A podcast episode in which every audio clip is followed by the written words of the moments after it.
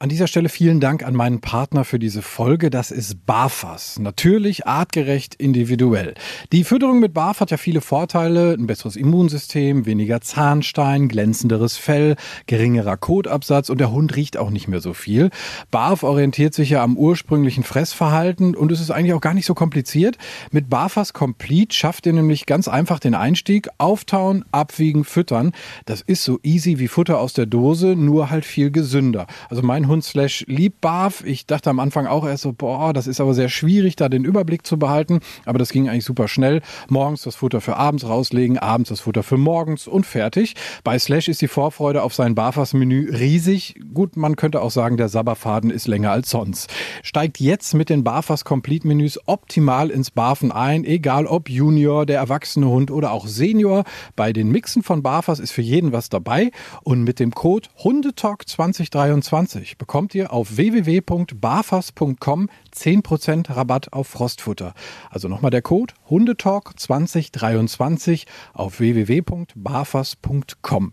Die Infos und den Link findet ihr aber auch nochmal in den Show Notes. Danke nochmal an Barfas. Es sind verrückte Zeiten, in, der, in denen wir hier den Hundetalk aufzeichnen. Ich bin äh, gerade ja nicht bei Nathalie Knark-Enkelmann, aber verbunden mit Nathalie. Äh, hi erstmal, liebe Grüße nach Essen. Hallöchen, liebe Grüße ins Kalletal. ja, sehr schön.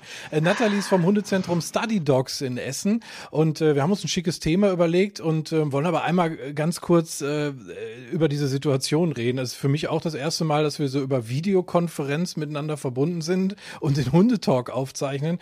Ähm, äh, wie, wie hat äh, bei euch Corona eingeschlagen? Wahrscheinlich auch irgendwie wie bei uns, ne? Ja, also von jetzt auf gleich irgendwie äh, so total surreal, ne? Also so Veranstaltungen über 1000 Personen nicht mehr, dann auf einmal, nee, nur noch zu zweit. Also pff, einfach total abgefahren. Also so eine Situation habe ich tatsächlich, wenn ich mal zurückdenke, noch nicht so wirklich erlebt. Also ich meine, Tschernobyl, klar, weiß ich auch noch, aber so nur so, so angeschnitten irgendwie. Und da weiß ich immer, wie meine Mama gesagt hat, ihr dürft nicht rausgehen. Da habe ich mhm. immer schon so gedacht, hm, okay. Und das, es halt mir jetzt noch im Ohr, wie wir da stehen zu Hause bei meinen Eltern und meine Mama wirklich sagte, nö, es, ihr dürft keine Milch trinken und ihr dürft nicht raus. Und es ist halt ja. schon so ein bisschen ähnlich zu der Situation jetzt, ja. Ja, und vor allen Dingen auch so dieses Unsichtbare, ne? Man, man kann es irgendwie überhaupt nicht greifen. Ähm, das ist schon ziemlich krass. 86 war, das ist schon ein bisschen her. Ja, stimmt. Ich kann mich auch noch dunkel erinnern, war so, war so die Kindheit. Ähm, ja, aber wie gesagt, wir machen einfach das Beste draus. Du hast wahrscheinlich dein Angebot, du darfst ja mit Gruppen auch nichts mehr machen, hast dein Angebot äh, so ziemlich mal eben zügig online verlegt, ne? Genau, also ich habe wirklich von 100 Prozent auf 0 Prozent vor Ort äh, jetzt auf online alles umgelegt, weil wir dürfen halt hier in Essen tatsächlich gar nichts mehr. Ne? Also wir dürfen weder mhm. Gruppe noch Einzeltraining. Es ist ja in manchen Städten noch erlaubt, Einzeltrainings zu geben, halt eben mit dem Sicherheitsabstand. Wir dürfen hier gar nichts mehr. Das heißt, äh, ja, mal eben alles irgendwie auf online umlegen und dann natürlich auch gucken, welche Themen passen online überhaupt, was ist online überhaupt alles machbar. Ich meine, ich arbeite ja schon so seit drei, vier Jahren im Online-Bereich auch, aber das war halt immer so nebenher. Und ähm, das ist halt jetzt irgendwie ganz interessant zu sehen, ähm, ja, wie schnell das halt manchmal gehen muss. Ne? Ich meine, braucht man auch selbst manchmal so einen Tritt in den Hintern offensichtlich, ja. ähm, weil es halt jetzt einfach keine andere Möglichkeit mehr gibt. Ne?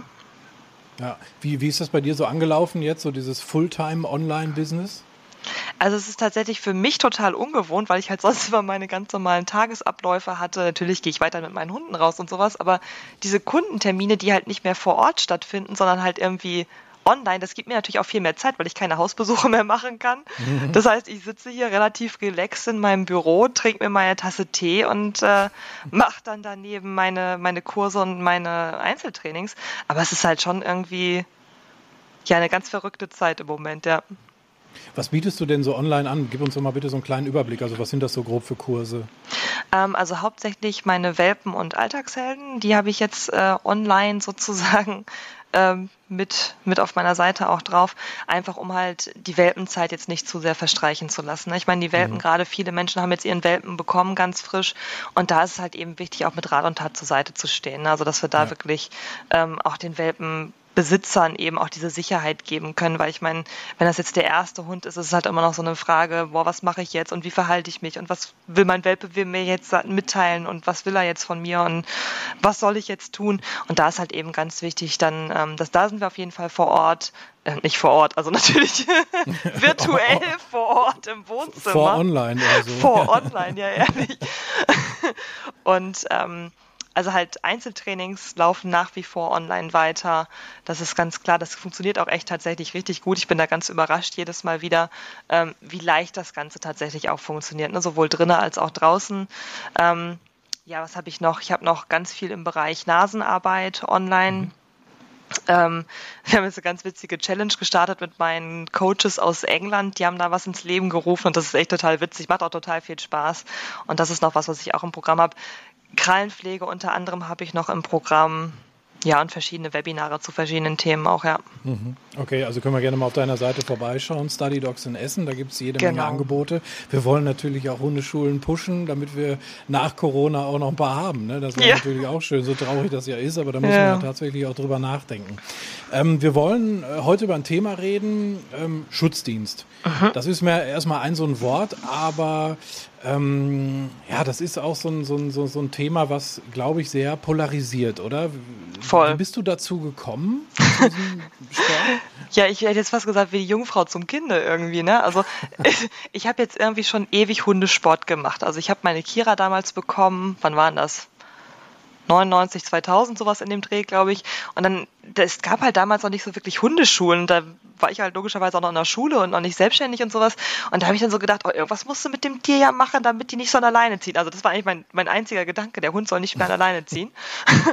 und ähm, dann habe ich die Kira aus dem Tierheim mitgenommen und es hatte direkt neben dem Tierheim war ein Hundeverein. Und da habe ich gesagt, oh, das ist ja interessant. Und bin dann in diesen Hundeverein rein und bin dann so ähm, ja auch so an, an meine Grenzen tatsächlich gestoßen, weil damals war es halt noch sehr, sehr weit verbreitet mit Leinenruck und, und, und. Also das, was man ja alles noch von früher kennt. Und da habe ich halt immer gedacht, nee, das kann es halt nicht sein.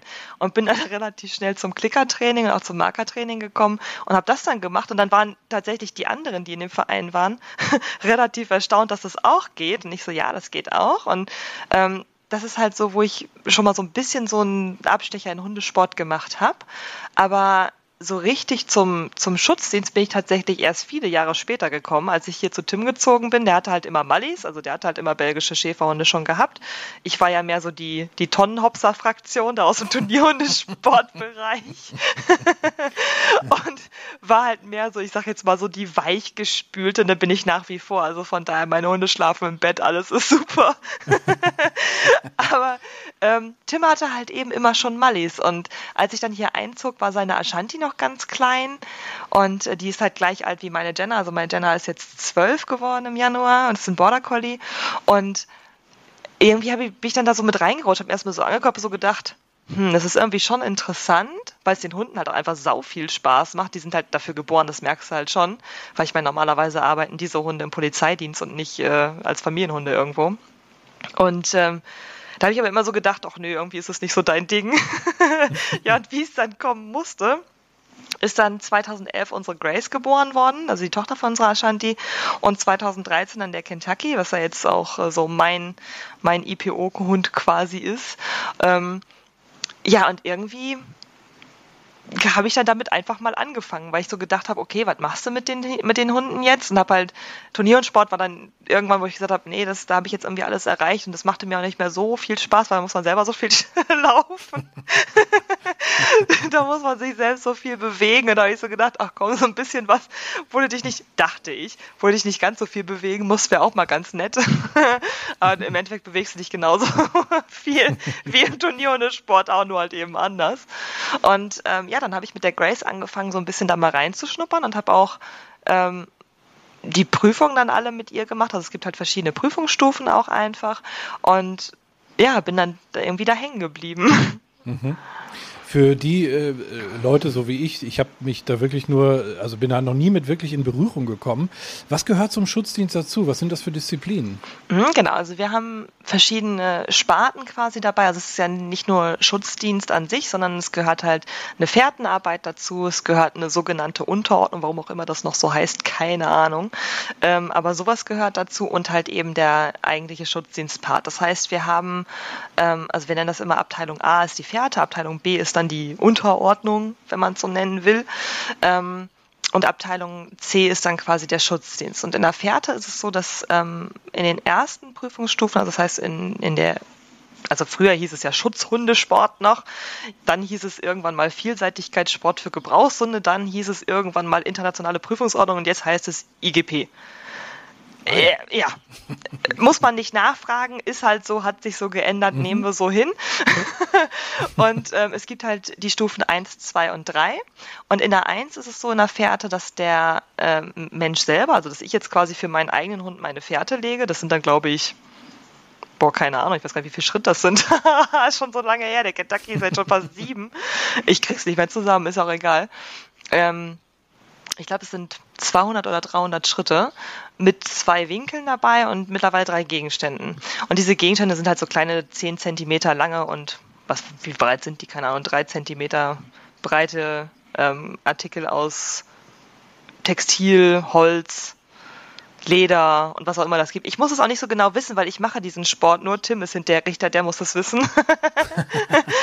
und ähm, die legst du dann halt aus. Also du machst halt vom Prinzip her drei Schenkel mit zwei Winkeln und läufst halt über dein Feld, deine Wiese, dein Acker und legst da halt diese Spur und der Hund muss es halt hinterher absuchen. Das ist in einem Vergleich zur ähm, IPO 3, also die höchste Stufe, die es da gibt, ist es ein bisschen anders, weil da wird dir quasi dein äh, deine Fährte gelegt und du weißt halt auch nicht immer, wo es längs geht. Also du kennst die Form nicht immer. Du weißt, du hast drei Gegenstände und mhm. irgendwie ein paar Winkel. Also viel mehr, okay. viel mehr weißt du jetzt nicht unbedingt. Und ähm, da ist es so, dass wir immer zehn Meter hinterm Hund arbeiten. Also wir sind immer zehn Meter hinterm Hund, entweder an der Leine oder halt eben freisuchend. Wobei ich freisuchend immer nicht mache, weil so schnell bin ich einfach nicht. Also wenn der Kentucky dürfte, so wie er wollte, würde er sagen, alles klar, ich renn schon mal vor zum ersten Gegenstand. Und der ist halt einfach mit seinen vier Pfoten viel schneller als ich. Und deswegen habe ich immer sicher halt die Leine dran und da musst du halt immer gucken, dass du auf zehn Meter bleibst und nicht zu weit weg bist, nicht zu kurz natürlich auch dran bist. Ja, und dementsprechend werden da dann die Punkte vergeben. Ähm, in der Unterordnung ist es ein bisschen anders. Da haben wir ähm, eine Ablage, also es nennt sich Dauerablage. Das ist quasi, wenn, also du gehst mal zu zweit auf den Platz, also mal zwei Menschen und zwei Hunde und einer legt seinen Hund dann in die Platzablage und der andere führt dann quasi das Schema vor und danach wird getauscht. Also dass jeder mhm. Hund mal gelegen hat und jeder Hund dann mal gelaufen ist. Und ähm, dann haben wir eine Fußarbeit in einer bestimmten Reihenfolge, die ist auch vorgegeben, die darf nicht geändert werden. Und ähm, ein Sitz aus der Bewegung, ein Platz aus der Bewegung, wo wir den Hund auch abrufen und dann noch ein Steh aus der Bewegung. Und Platz und Steh sind in der höchsten Stufe beide aus dem Laufschritt. Also das heißt, man läuft da und sagt dann Platz bzw. Steh, entfernt sich dann von seinem Hund und ruft den Hund dann zu sich. Okay. Und ähm, dann haben wir noch Apportieren dabei. Also es ist einmal ebene Erde und in der ähm, Prüfungsstufe 1 sind es, ich glaube, 200, 300 300 Gramm, keine Ahnung. Auf alle Fälle sind es äh, hinterher in Prüfungsstufe 3 sind es zwei Kilo, was der Hund dann da halt an, an Holzklotz zurückbringen muss. Und das ist halt, mhm. also ich meine, Gott sei Dank für meine Jungs ist es kein Problem, aber wenn man so eine kleine schmale Hündin hat, dann ist das schon nicht ganz so leicht, da mal eben so zwei Kilo zu transportieren. Kommt Und die auf zwei Vorderbeinen dann wieder, weil die, die hinten steht sie in der Im Luft. Im Handstand, so. genau. Ja. und äh, also meine Jenna, die hat das wirklich mal versucht und ich meine, die wiegt na, ich sag mal so 16, 17 Kilo. Das war halt mhm. schon immer sehr abenteuerlich. Oh. Man hat immer versucht, es hochzuhalten, aber es ging halt immer nicht richtig. Aber sie hat es versucht. Diese und, blöde Schwerkraft. Ja, ja, genau. Die Schwerkraft hat ihr da echt einen Strich durch die. Also sie war gewillt, aber es ging einfach nicht richtig. Und ähm, was haben wir dann noch? Wir haben noch einen Sprung über eine Hürde. Das ist eine Meterhürde, also einen Meter hoch. Und ähm, da muss der Hund dann auch wieder ein kleines Apportierholz bringen. Und äh, das gleiche auch über eine, eine Schrägwand sozusagen, wie vielleicht einige, die auch aus dem Agility-Bereich kennen. Sowas haben wir da auch. Da muss der Hund dann auch drüber springen, das Apportierholz holen und wieder zurückspringen. Und dann mhm. haben wir als letzte Übung in dieser Abteilung haben wir dann noch ein Vorausschicken. Also das heißt, der Hund muss sich ähm, auf Anweisung von mir über eine gewisse Distanz, oder die Distanz gibt der Richter immer vor, in die angezeigte Richtung entfernen. Also meistens ist es geradeaus, wir zeigen selten nach rechts oder links, sondern in der Regel geradeaus. Und ähm, da ist es dann auch so, dass der Hund auf Entfernung auch Platz machen muss. Ne? Also schickst du okay. den Hund voraus, sagst dann irgendwann, wenn der Richter sagt, ja bitte Hörzeichen, dann sagst du halt Platz und da soll der Hund halt nach Möglichkeit sich hinlegen und auch liegen bleiben, bis du ihn dann abholst. Und äh, ja, das ist so der Bereich ähm, Abteilung B Unterordnung. Ich mag halt diesen Begriff Unterordnung nicht, aber es ist irgendwie, mhm. weil dieser Hundesport schon so alt ist, wird da halt irgendwie dran festgehalten. Ähm, weil es ist halt keine Unterordnung, sondern ganz im Gegenteil. Ich meine, du hast den Kentucky ja auch schon mal gesehen, wenn man den laufen sieht und arbeiten sieht, das ist halt der Will, der hat Motivation, der hat Bock da drauf und ja. das hat gar nichts mit, mit Unterordnung zu tun, finde ich. Aber gut, das ist ein anderes Thema. Ist halt auch viel mehr Teamwork, ne? Wenn du sagst, du Richtig. musst ihn halt auch schicken und er muss auf dich hören, das ist ja viel Kommunikation und nicht irgendwie, ich mache jetzt nur irgendwie das, was du sagst, sondern er muss ja auch irgendwie auch ein bisschen eigenständig mitmachen, Voll. dann letztendlich auch, ne? Ja, und vor allem auch so ein bisschen mitdenken. Also ich meine, ich erwarte halt immer ja. von meinen Hunden, dass die auch mitdenken und nicht nur stumpf irgendwie so wie so ein kleiner Soldat, okay, ich erledige den Befehl, kein Problem. Ja. ne, sondern dass sie halt auch einfach mitdenken. Und also ganz ehrlich, ich mag das tatsächlich sogar lieber, wenn meine Hunde mal eigene Ideen mit reinbringen. Natürlich bringt mir das nicht immer die großen Punkte, aber ich mag das halt, wenn die einfach mal ein bisschen kreativer dabei sind. Ja, okay. Cool. Äh, wie, wie, wie weit ist Kreativität im, im Bereich C dann äh, möglich noch? Das ist ja, das ist ja dann wirklich der Schutzdienst. Jetzt kommen wir ja zu den, ja, genau. ich sag mal, genau. zu den Sachen mit den Zähnen. Ja, genau. Also im Bereich Schutzdienst ist tatsächlich Kreativität schon manchmal witzig, manchmal aber auch nicht, um ehrlich zu sein, weil der Kentucky da auch mittlerweile so aufgrund seiner Prüfungserfahrung seine eigene Kreativität entwickelt hat. Und zwar mhm. ist er jetzt der Meinung, aus kenne ich von Baby an. Ich weiß auch, was es heißt, aber ich bleibe mal lieber im Ärmel, weil Spielen mit dem Helfer macht ja viel mehr Spaß. Ah, okay. Das heißt, der Kentucky hat dann irgendwann mal entschieden, nö, ich bleibe jetzt im Ärmel drin und natürlich bist du dann disqualifiziert, weil der Hund halt einfach dann ja, man sagt, nicht im Gehorsam steht. Ja. Und äh, er fand es aber witzig, weil er halt weiter mit dem Helfer drum spielen dürfen. Und also ich fand es in der Situation nicht so ganz so witzig, aber das sind halt einfach Dinge, die passieren können, wenn der Hund halt eben wie meine über positive Verstärkung ausgebildet ist und nicht mit äh, Haut drauf, sage ich jetzt mal. Das sind einfach Sachen, mhm. die passieren können. Und ähm, das sind einfach so, so kleine Erfahrungen, die die Hunde dann in den Prüfungen zum Beispiel sammeln. Ich sag mal, es ist beim Kentucky so gewesen. Der hat in einer Prüfung die Erfahrung gesammelt ähm, mit einem, also wir haben normalerweise sind die Helfer Linkshelfer, so nennen wir das. Also die haben den, den Ärmel, diese, diesen ja, Handschuh, diesen Jute-Ärmel auf der linken Seite und wir hatten da aber einen, der hatte ihn rechts. Und ich habe halt blauäugig, wie ich bin, gesagt, das brauche ich nicht üben, das kann der, weil aus kann er. Oh oh. Was mir nicht klar war, ist, dass natürlich auch die Situation für ihn komplett anders war und er dann gedacht hat, Moment mal, das ist anders als sonst. Aus höre ich zwar, das war noch im Stadion, also wirklich ewig weit weg und ich habe so gedacht, geil, der Hund ist jetzt irgendwie hier 100 Meter von dir weg und du stehst da und sagst aus und der Hund sagt, ich kann gerade nicht, es ist gerade viel witziger, mit dem hier zu interagieren. Und ähm, ja, da hat er die Erfahrung gesammelt, ne, man muss nicht immer raus aus dem Ärmel. Ne? Also wenn Frauchen weit genug weg ist und der Helfer lustig genug ist und gar nicht so viel Spannung im Arm macht, sondern einfach so ein bisschen kämpft mit dem Hund. Ähm, also der, der Helfer kann halt eben auch im Ärmel, das, das wusste ich nicht, weil ich mache ja sowas selber nicht, der kann halt auch gewisse Spannung aufbauen im Ärmel. Und das merkt der Hund natürlich, wenn er da drin ist. Und je mehr Spannung dann ähm, der Helfer aufgebaut hat, umso witziger fand der Kentucky das, weil er gedacht hat, cool, der kämpft mit mir, wie lustig. Ja, und dann war das halt so, dass der Kentucky gelernt hat, okay, man muss tatsächlich nicht jedes Mal raus. ja, und dann habe ich mir mal überlegt, was mache ich jetzt? Und habe dann gedacht, okay, das müssen wir mal ein bisschen üben vorher. Mhm. Okay, ja, das ist wahrscheinlich dann eine gute Idee, wenn man die höheren Punkte dann auch einheimsen will. Wie ist das? Wie muss ich mir das vorstellen? Was ich mal gehört habe, ist so Stellen und Verbellen. Gehört das mhm. dazu? Genau genau. Also, also, du schickst den Hund dann quasi, die stehen ja immer hinter so irgendwelchen so, so Dreiecksverstecken oder sowas. Ne? Genau, so. richtig, genau.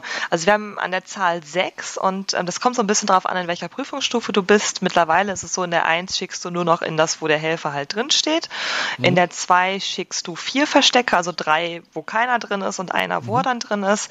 Und in äh, Prüfungsstufe drei schickst du halt sechs Verstecke. Das heißt, der Hund, ich meine, der ist ja nicht blöd, der macht das ja jetzt schon seit ein paar Jahren, der weiß ganz genau, der ist immer hinten im letzten.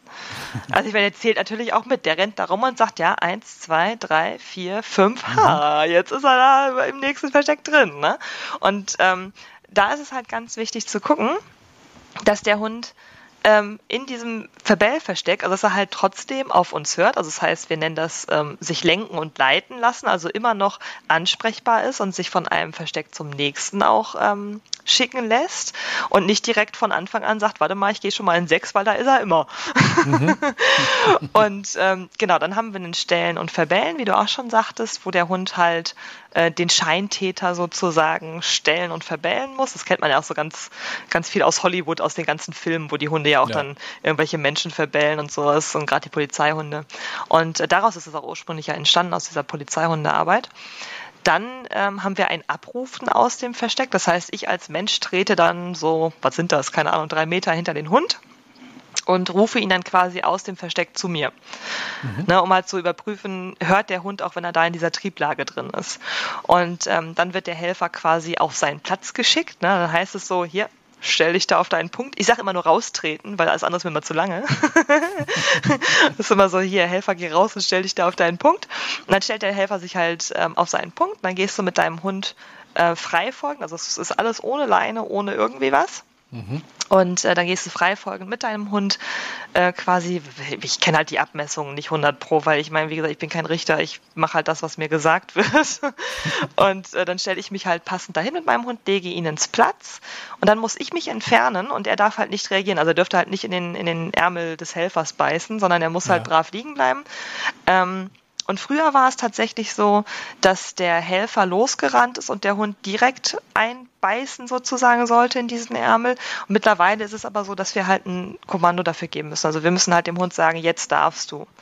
Und mhm. ähm, sagen wir es mal so, so ein Hund wie ein, wie ein Kentucky zum Beispiel, ähm, dem wäre es, glaube ich, in dem Moment, wo der Helfer sich bewegt, weil das halt noch so gelernt hat, egal ob ich jetzt was sage oder nicht, weil mhm. der sagt sich halt, der bewegt sich, den muss ich jetzt der muss halt stillstehen bleiben, ne? der darf ja. nicht weiterkommen. Und das ist ja auch das, was bei der Polizei halt einfach Sinn macht, dass der Hund nicht erst sagt, nee, ich warte jetzt erst, bis einer was sagt, ja, ja. sondern da soll der halt sofort hinterher. Dann haben wir zwei Ausphasen sozusagen, also wo der Hund halt auf Entfernung auf das Aus halt eben loslassen sollte. Und ähm, dann kommt ein sogenannter Wiederangriff. Das heißt, der Helfer macht so eine Scheinattacke auf den Hund, also so als wenn er jetzt den Hund mhm. einmal ein bisschen bedrohen will ähm, und da sollte der Hund halt nach Möglichkeit auch wieder in den Ärmel reingehen und sich davon halt einfach nicht äh, beeindrucken lassen. Die meisten Hunde, also ich sag mal so 99 Prozent der Hunde, die diesen Sport machen, die lassen sich davon auch echt null beeindrucken, weil die halt sagen, pff, soll er doch machen, was er will, Hauptsache ich kriege hier meine Bestätigung. Mhm. und ähm, in der Prüfungsstufe 3 haben wir danach noch einen Rückentransport. Da sind wir mittlerweile acht Schritte hinter dem Helfer. Also der Helfer wird quasi vorgeschickt, wartet dann da und ähm, erst wenn ich sage Transport, dann geht es los. Also dann bewegt der Helfer sich und ich bewege mich mit meinem Hund quasi hinterher. Das ist so ein bisschen, ähm, ich hätte es fast gesagt wie beim Militär, also wenn du einen abführst, halt äh, dich hinter dem so einsortierst. Und da passiert es dann auch, dass der Helfer sich irgendwann an einem Punkt, wo der Richter sagt, jetzt umdrehen, dass der Helfer sich umdreht, eine Attacke auf mich und den Hund fährt und der Hund halt eben auch wieder rein soll in den Angriff. Ne? Und ähm, dann müssen wir einmal den, den Scheintäter ähm, zum Richter begleiten, quasi in einem sogenannten Seitentransport. Da darf der Hund natürlich auch nicht in den Ärmel beißen oder irgendwie auf eine andere Seite des, des Scheintäters wechseln, sondern sollte halt wirklich bei uns dann an unserer linken Seite bleiben. Und ähm, ja, wir sagen dann einmal hier, ich habe den, den Scheintäter äh, gestellt, abgeführt, wie auch immer. Also ich sage da immer nur, Schutzdienst Teil 1 beendet. Das ist dann so mein Spruch.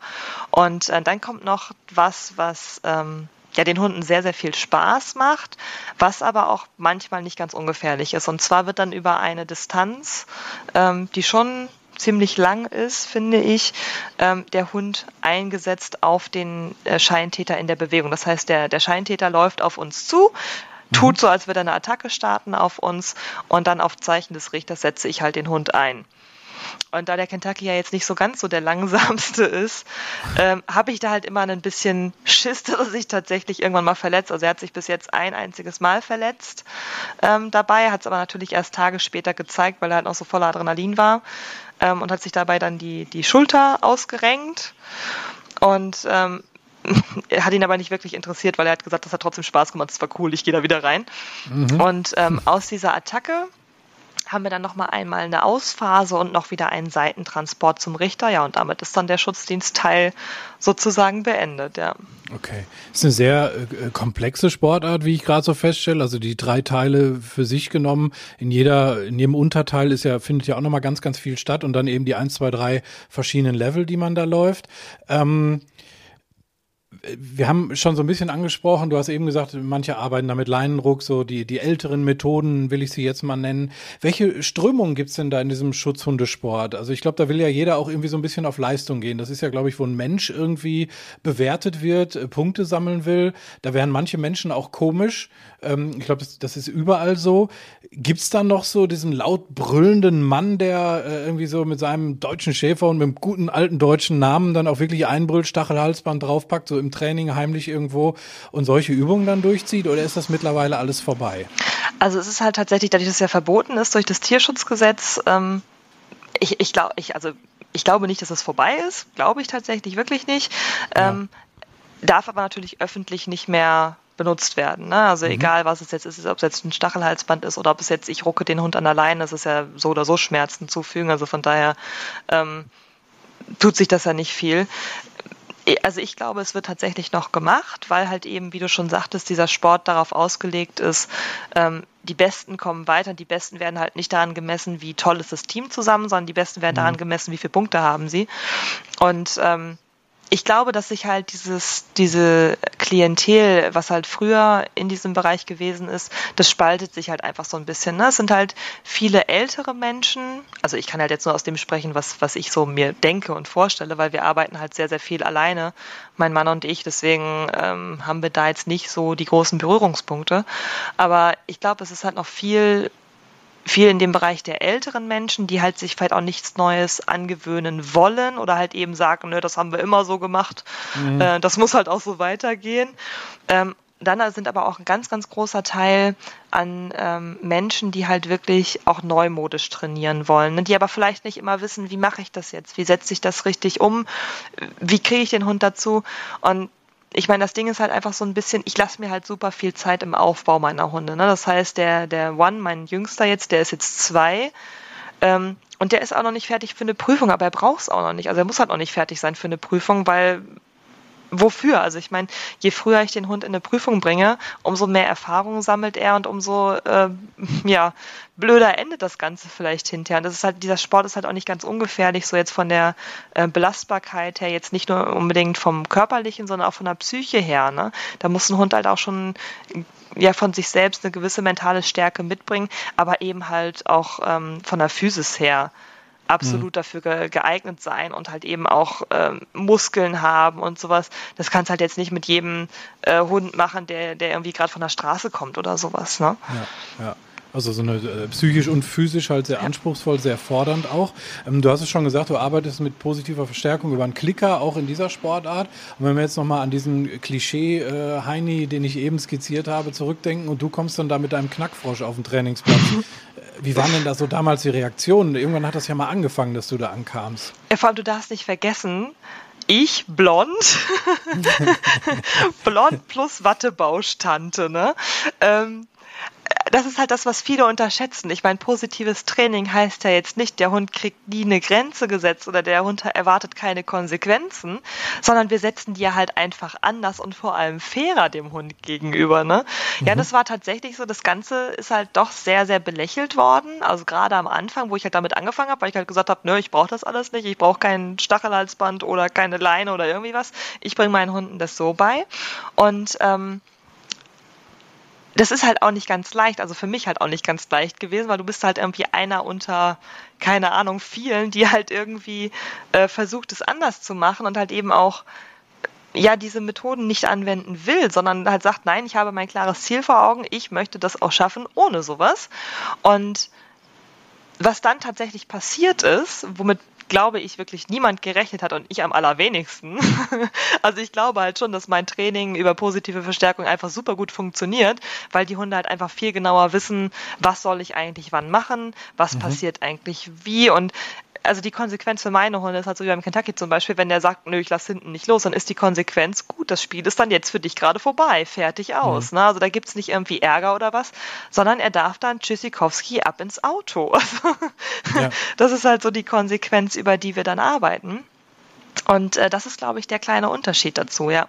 Das heißt, du würdest auch jederzeit auf drei, vier, fünf Punkte verzichten. Ähm, wenn du jetzt dafür irgendwie deinem Kentucky sagen müsstest, pass auf, ich komme da mit dem Leinenruck nur weiter.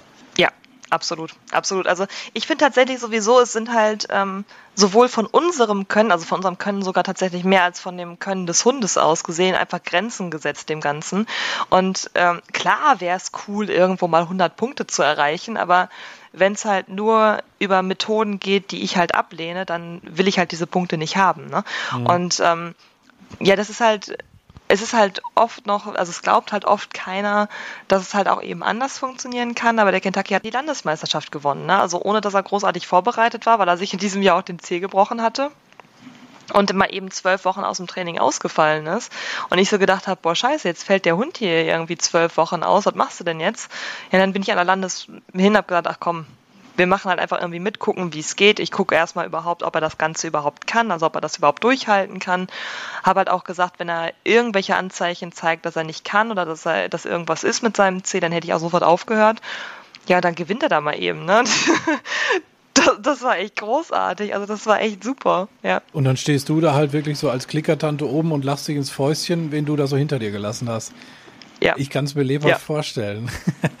das war also, das war echt großartig und vor allem für mich auch einfach eine große ja, Genugtuung schon irgendwo. Ähm, weil man halt eben einfach mal zeigen konnte, es geht halt auch anders. Ne? Ja. Also es muss ja. nicht immer hier ruck da, ruck überall, sondern es geht halt einfach anders, ja. Jetzt habe ich im Laufe des Gesprächs auch schon so ein bisschen rausgehört, du hast eben gesagt, als wir über Teil 3 gesprochen haben, den, den Schutzdienst, das ist für Kentucky ein Spiel. Das ist halt auch ganz wichtig, glaube ich, dabei, ne? Weil ja. du sagst auf der anderen Seite, klar, das ist so ein bisschen angelehnt auch an die Diensthundeausbildung bei der Polizei und daraus ist halt so eine sportlichere Variante gemacht worden. Deshalb ist es wahrscheinlich auch ein paar Mal umbenannt worden, damit das irgendwie sich so ein bisschen abgrenzt, vermutlich. Es ist ja auch im Landeshundegesetz ganz klar abgegrenzt, wer was wie ausbilden darf. Ne? Das eine ist wirklich nur fürs Dienstwesen genau. und das andere ist halt für den, für den sportlichen Bereich. Ähm, was sind denn so die Missverständnisse, die dir begegnen? Wenn du jetzt sagst, ich mache Schutzdienst, kommen dann auch Leute und sagen, boah, dann ist ja der Hund ständig äh, irgendwie aggressiv und beißt alles weg.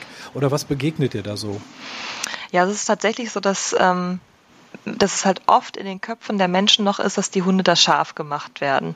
Und so ist es tatsächlich nicht. Ne? Also wir, wir machen da jetzt keine ähm, scharfen Hunde draus, die jetzt hier, weiß ich nicht, Fort Knox bewachen könnten oder sonstiges, sondern unsere Hunde beißen halt nicht zivil. Das heißt, unsere Hunde beißen immer in diesen Juteärmel mhm. und ähm, für die ist das halt wie ein Riesenspielzeug. Ne? Also wenn man sich jetzt mal so einen, so einen Dummy zum Beispiel vorstellt, das ist halt für einen Jagdhund ein super Spielzeug. Ja. Und ähm, dieser, dieser Jute-Ärmel ist halt für unsere Hunde das Spielzeug, also das ultimative Spielzeug überhaupt, weil es halt auch noch überdimensional groß ist ja. und sowas. Also das finden die Hunde ja sowieso großartig.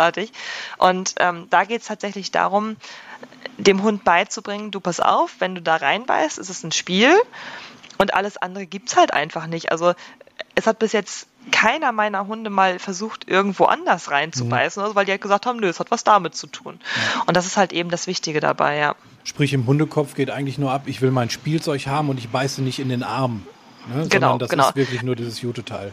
Genau, und du merkst es halt auch, wir machen das im Training oft, dass wir einen, einen kürzeren Arm nehmen und der wird halt nicht angezogen, sondern wirklich vom Körper weggehalten mhm. und der Hund ähm, soll dann da reinbeißen und du merkst halt, wie der Hund überhaupt nicht gezielt auf den Menschen geht, sondern wirklich gezielt in dieses Spielzeug rein. Okay. Ja. Cool. Lass uns mal so in die, in die Ausbildung gehen. Du hast eben schon so ein bisschen angeschnitten. Ähm, du hast gesagt, du lässt dir vor allem auch Zeit mit der Ausbildung bei deinen jungen Hunden, weil es halt eben auch körperlich dann irgendwo anstrengend ist. Mit welchem Teil ähm, aus dem Schutzdienst fängst du denn an und wie alt ist dein Hund dann? Mhm. Also es gab früher mal so die Meinung, die Hunde müssen ganz früh schon ähm, anfangen, mit der Beute auch in Kontakt zu kommen und sowas. Aber ich fand es immer total blöd, weil ich möchte halt nicht irgendwie einen Hund haben, der halt sein Hirn hinterher nicht mehr anschaltet, sondern ich möchte halt einen Hund haben, der das Hirn immer noch anhat und sagt, ah, auch wenn da eine Beute ist, kann ich mich trotzdem konzentrieren. Und das Problem, wenn ich halt zu früh die Hunde an so eine Beute ranbringe, ist halt, dass sie irgendwann total irre werden und sagen, Beute, Beute, Beute, Beute, Beute, mhm. Beute. So Junkies und, äh, halt, ne? Voll, voll. Ja. Und sich halt nicht mehr auf das Wesentliche konzentrieren. Das heißt, wir fangen relativ früh, also mit Schutzdienst fangen wir tatsächlich sehr, sehr spät wirklich erst an. Also ich glaube, der One war so keine Ahnung, sieben, acht Monate, wo der vielleicht mal irgendwie mhm. so ein bisschen was Beute-ähnliches gesehen hat. Also der kennt halt Beute so aus dem Spielen heraus mit mir. Halt irgendwelche Bälle oder irgendwie was. Ne? Also was kennt der halt aus dem Spiel mit mir, aber so richtig schutzdienstmäßig, ich glaube, da war der so sieben, acht Monate. Und ähm, das, was wir tatsächlich am Anfang machen, ist, dass wir separat davon den Hunden halt eine Fußarbeit beibringen über verschiedene Targets und sowas halt, ne? also über einen Handtarget und und und. Und das ist das Erste auch, was ich abfrage, im Schutzdienstbereich, weil ich möchte halt trotzdem noch, dass der Hund mit der Aufmerksamkeit bei mir ist, mhm. auch wenn da jetzt gerade eine Beute sozusagen über den Platz rennt. Ne? Das ist vom Prinzip her ähnlich, wie ich ja auch nicht bei jedem Jagdhund will, dass der sofort hinter dem Kaninchen hergeht, sondern der ja. sollte auch bitte warten, ja. bis ich ihm sage, ja, jetzt darfst du. Ne? Und ähm, das ist halt tatsächlich so das, was wir am Anfang machen, dass wir halt gucken, ähm, dass die Hunde diesen Zusammenhang verstehen. Also dass sie verstehen, aha, wenn ich jetzt hier ähm, Fuß laufe zum Beispiel oder Frau Spielzeugchen angucke, dann darf ich mal in dieses Spielzeug reinbeißen. Mhm. Hat also und, viel auch ähm, mit Impulskontrolle an der Stelle zu genau. tun. Genau. Richtig, genau. Und gerade das, ähm, das Stichwort Impulskontrolle ist halt super wichtig, weil äh, natürlich sind die Hunde immer so ein bisschen hin und her gerissen und sagen, oh, da ist jetzt mein Lieblingsspielzeug, das würde ich aber gerne haben. Und das Gemeine ist natürlich auch, nun bin ich ja auch jetzt nicht die Größte und die, die Männer sind, also die Helfer sind meistens Männer. Das heißt, ähm, wir haben ganz, ganz wenige Frauen nur dabei. Also ich bin ganz ehrlich, ich möchte das auch nicht machen, weil ich möchte mich ungern da irgendwie durch die Gegend reißen lassen von meinem Hund. Und ähm, die Männer können halt auch ganz anders spielen in dem Moment als wir Frauen, weil sie halt auch einfach viel mehr Kraft haben. Ne? Mhm. Und natürlich, der, der Kentucky liebt es, mit Tim zu spielen. Der findet das groß. Also jetzt mit meinem Tim, nicht mit dir. Dich nee, sieht nee, er ja im Moment nicht, ne? Aber. Ich, ich, ich, möchte da auch gerade Abstand halten. Nein, Quatsch, ist alles gut. Ich würde das auch machen. Ich finde das auch spannend. Ich hatte auch schon mal tatsächlich einen Mali im Arm, um mal so ein Gefühl zu haben, wie das da so ja. einschlägt. Das ist schon krass, muss man echt sagen. Ne? Also die wiegen Voll. ja nicht viel. Also wenn so ein Rüde, was immer 25 Kilo hat, dann ist der schon stattlich. Und wenn der ja, der Kentucky hat tatsächlich 34, ja. Der ist noch der ist halt ein kleiner Arnold, ja. Oh, wow, ja, okay. Aber wenn, wenn der wirklich dann so einsteht, das ist schon beeindruckend. Ne? Also die müssen ja. wirklich auch gut ausgebildet sein, aber das sagst du ja, das macht ihr wirklich von klein auf, dass wirklich diese Beute im Vordergrund steht und dass sie sich halt auch wirklich unter Kontrolle haben. Und ich kann mir vorstellen, das ist halt auch bei den ja. Malis ein großes Thema, ne?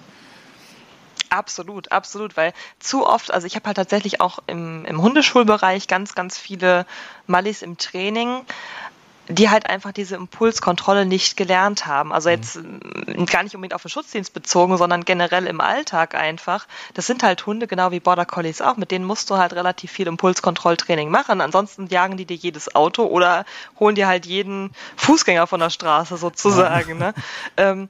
Und da wir halt hier auch irgendwie relativ beengt leben, ist es halt nicht so ganz so geil, wenn dann da auf einmal, ich sag mal jetzt hier Oma auf dem Fahrrad vorbeifährt und der Hund sagt mal eben, Momentchen mal, ich hol dich mal. Ne? Ja, vor allen Dingen jetzt und, in Corona-Zeiten darf man oh, auch nicht zu viele Menschen ranschleppen, sonst sind wir ja direkt wieder eine Gruppe, ne? ja, um Gottes Willen, um Gottes Willen, auf gar keinen Fall. Und äh, das ist halt eben wichtig einfach zu beachten, dass halt gerade diese Hunde, die halt von 0 auf 100 innerhalb von ein paar Sekunden, also du kriegst die immer auf 100 Prozent innerhalb von ein, zwei Sekunden. Aber genauso musst du sie aber auch wieder runterkriegen können und die Hunde müssen auch wieder lernen, ach so, ich kann mich auch entspannen, aha, das geht auch und nicht nur, ja, ich bin jetzt hier einfach irre und schrei hier durch die Gegend oder sowas, naja. Also Anschalter ist gut, aber Ausschalter ist in manchen Situationen wahrscheinlich noch viel wichtiger ja. sogar.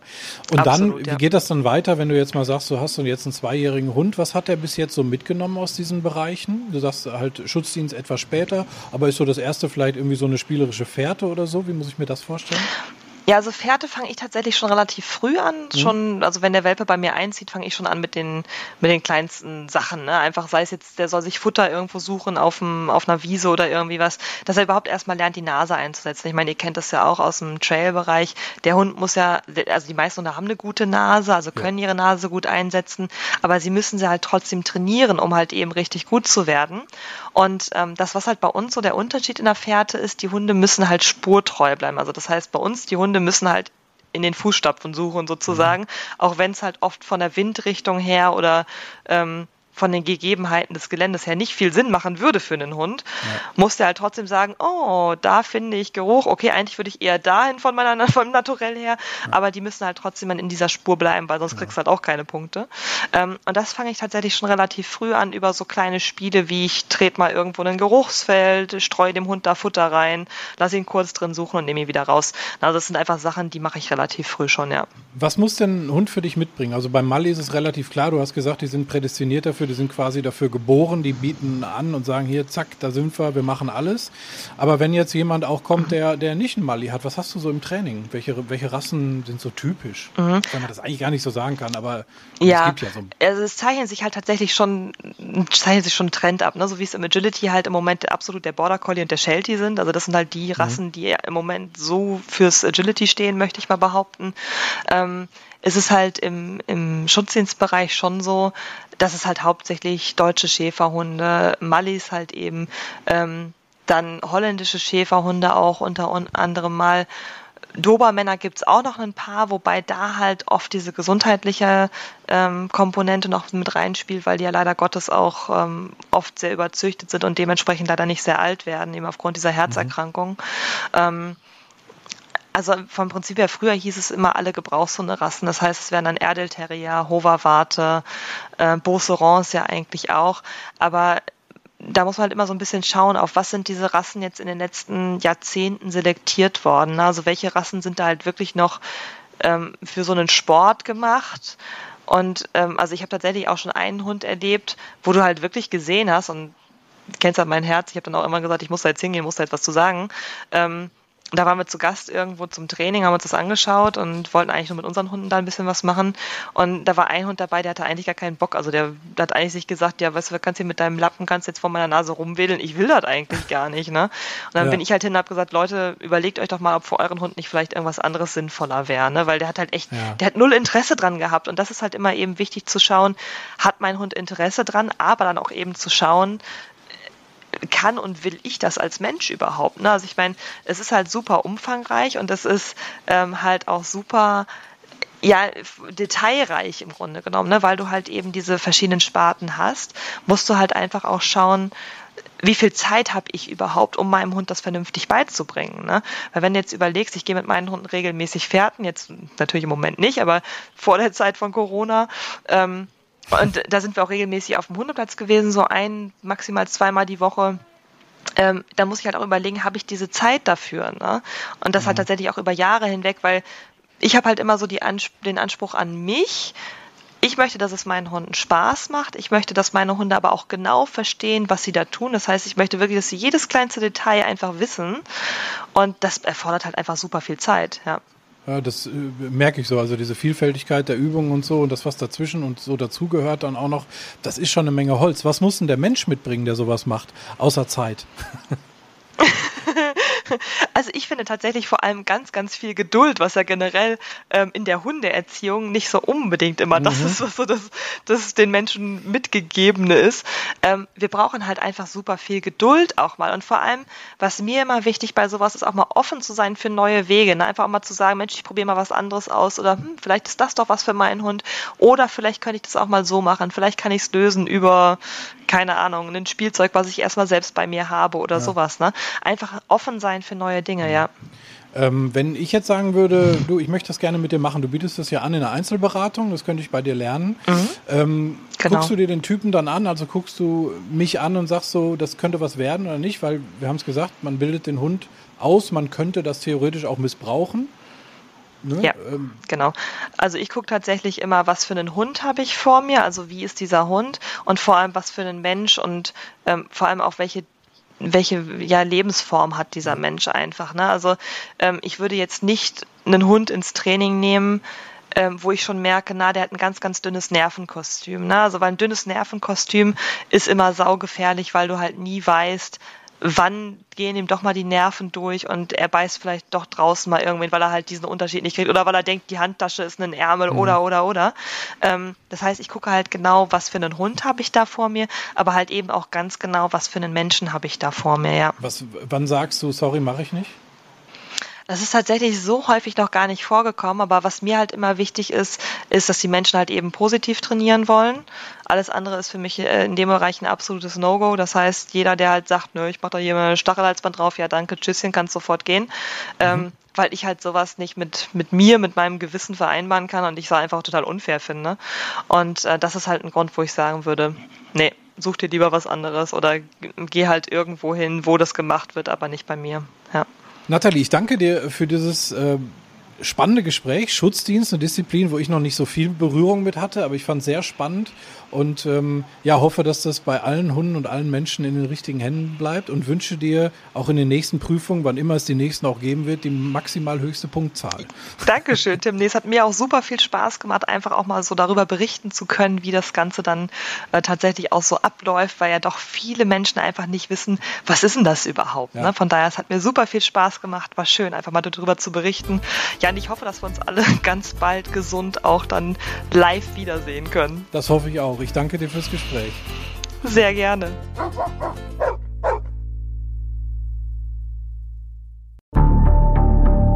Wie lange kann ein Mörder sein dunkles Geheimnis bewahren? Wann bekommen die Angehörigen Gewissheit und die Opfer Gerechtigkeit? Jedes Jahr werden bei der Polizei rund 100.000 Menschen als vermisst gemeldet. Drei Prozent davon, also 3000 Menschen, bleiben länger als ein Jahr verschwunden. Einige werden nie wieder gesehen. Seit gut drei Jahren arbeitet die Polizei in NRW mit sogenannten Cold Case Units. Das sind Abteilungen, die wirklich nur damit beschäftigt sind, Mordfälle zu bearbeiten, die teilweise seit Jahrzehnten ungeklärt sind. Ich bin Mike Mattis, Radioredakteur und News Anchor und ich spreche mit Ermittlern über diese Fälle. In meinem Podcast Licht ins Dunkel, Cold Cases und ungeklärte Vermisstenfälle von hier beleuchten wir gemeinsam mit Profilern, Staatsanwälten und Mordermittlern Cold Cases und ungeklärte Vermisstenfälle aus ganz Deutschland. Immer in der Hoffnung, dass Angehörige endlich Gewissheit und die Opfer Gerechtigkeit bekommen. Licht ins Dunkel. Cold Cases und ungeklärte Vermisstenfälle von hier. Eine Produktion von Mike Mattis und der Podcastfabrik.